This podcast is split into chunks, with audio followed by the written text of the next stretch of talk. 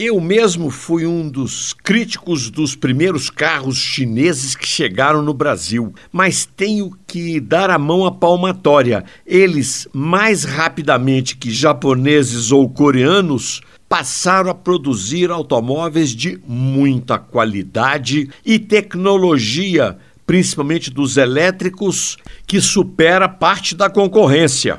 E uma das questões que eu levantava, por que os chineses não expõem seus automóveis nos salões europeus?